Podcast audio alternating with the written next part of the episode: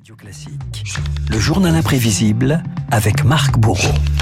Marc, nouvelle journée de mobilisation contre la réforme des retraites. Une question agite particulièrement le gouvernement. Les jeunes vont-ils entrer massivement dans la contestation? Il faut dire que leur poids politique est particulièrement redouté au regard de l'histoire. Premier faisait des lettres, le second du droit romain, troisième faisait des dettes, quatrième faisait rien. Et pourtant, et pourtant, Renaud, au début du siècle, hein, sur quatre étudiants, il y en a un qui fait des dettes, un autre qui ne fait rien. Voilà un peu l'ambiance générale de cette chanson d'Yvette Gilbert. Je ne la connaissais pas. Incroyable, mais assez Ouais. condescendante quand même. Les jeunes, apolitiques, paresseux, dociles, insignifiants, ils vont pourtant renverser la vapeur un certain mai 68. Prise d'assaut par les CRS, les barricades brûlent. Derrière chacune d'elles, les étudiants résistent avec tout l'acharnement de leur jeunesse et de leurs convictions.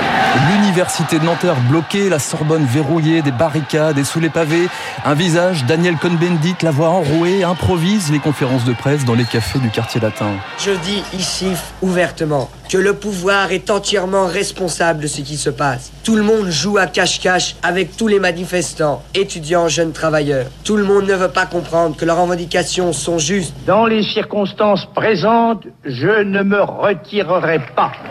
Des semaines de contestation, de grève générale qui débouchent sur les accords de Grenelle. De Gaulle sort toutefois la tête haute. Son Premier ministre Georges Pompidou dresse lui le portrait robot de l'étudiant post-68. Traditionnellement, la jeunesse était vouée à la discipline et à l'effort. La discipline a, en grande partie, disparu. Les meilleurs s'interrogent, réclament un but. D'autres, qui ne sont pas toujours les pires, se tournent vers la négation et le goût de détruire.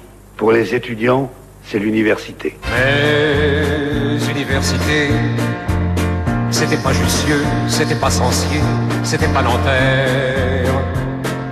Mais université, c'était le pavé, le pavé de Paris, le Paris de la guerre. L'après 68, Renault a compliqué une certaine idée de l'étudiant, comme dans cette chanson de Philippe Clay. Pourtant, certains mots commencent à apparaître dans les années 70, extrait du Péril jeune de Cédric Clapiche. Une manif contre le chômage? C'est nouveau ça Bah ouais, c'est nouveau, mais c'est maintenant pour faire quelque chose, faut pas que ça dure. On va quand même pas se battre pour travailler, non Allez, méfiez-vous des enfants sages. Un jour, ils le feront payer à la société, pourrait répondre Jean-Paul Sartre. 1986, moment clé. 400 000 jeunes contre le projet de loi de Vaquet en marge du défilé. C'est le drame et c'est euh, raconté par Antenne 2 à l'époque.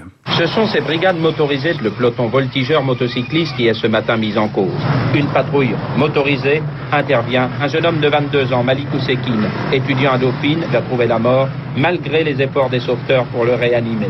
Un mort, la sélection commence, peut-on lire sur les pancartes, coup de tonnerre jusqu'à l'Assemblée nationale, passe d'armes entre Pierre Mauroy et le ministre de l'Intérieur Charles Pasqua. C'est bien là une des réalités de la France d'aujourd'hui. Depuis l'école maternelle jusqu'à l'université, les enfants de France, d'où qu'ils viennent, travaillent ensemble, se reconnaissent et s'aiment. Il n'est pas question pour eux d'exclure Paul ou Jacques, et pas davantage Yasmina ou Malik.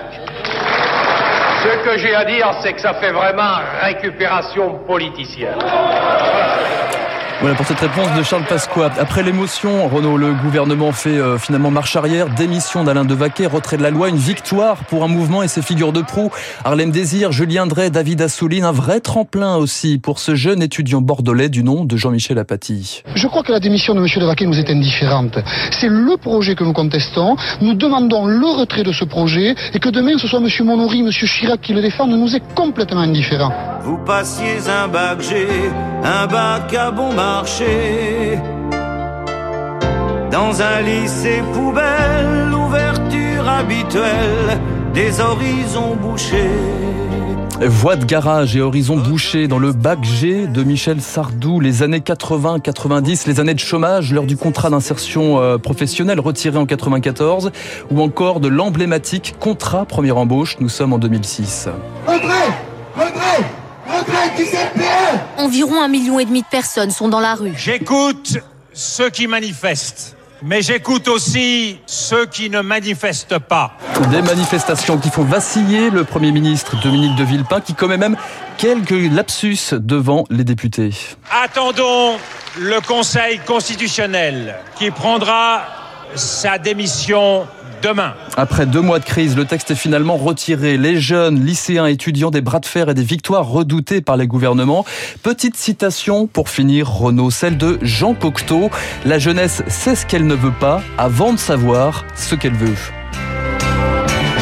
Quand il y aura cent mille universités, millions d'hommes vivant dans les facultés, qu'adviendra-t-il de nos petits métiers Restera-t-il un sabotier Qu'adviendra-t-il de nos petits métiers Restera-t-il un sabotier Vous avez trouvé des chansons cultes hein, quand même Oui, ce ben, matin. notamment Michel Sardou, hein, qui a eu vraiment la dent dure sur les, sur les étudiants, on peut le dire. La jeunesse, c'est ce qu'elle ne veut pas avant de savoir ce qu'elle veut.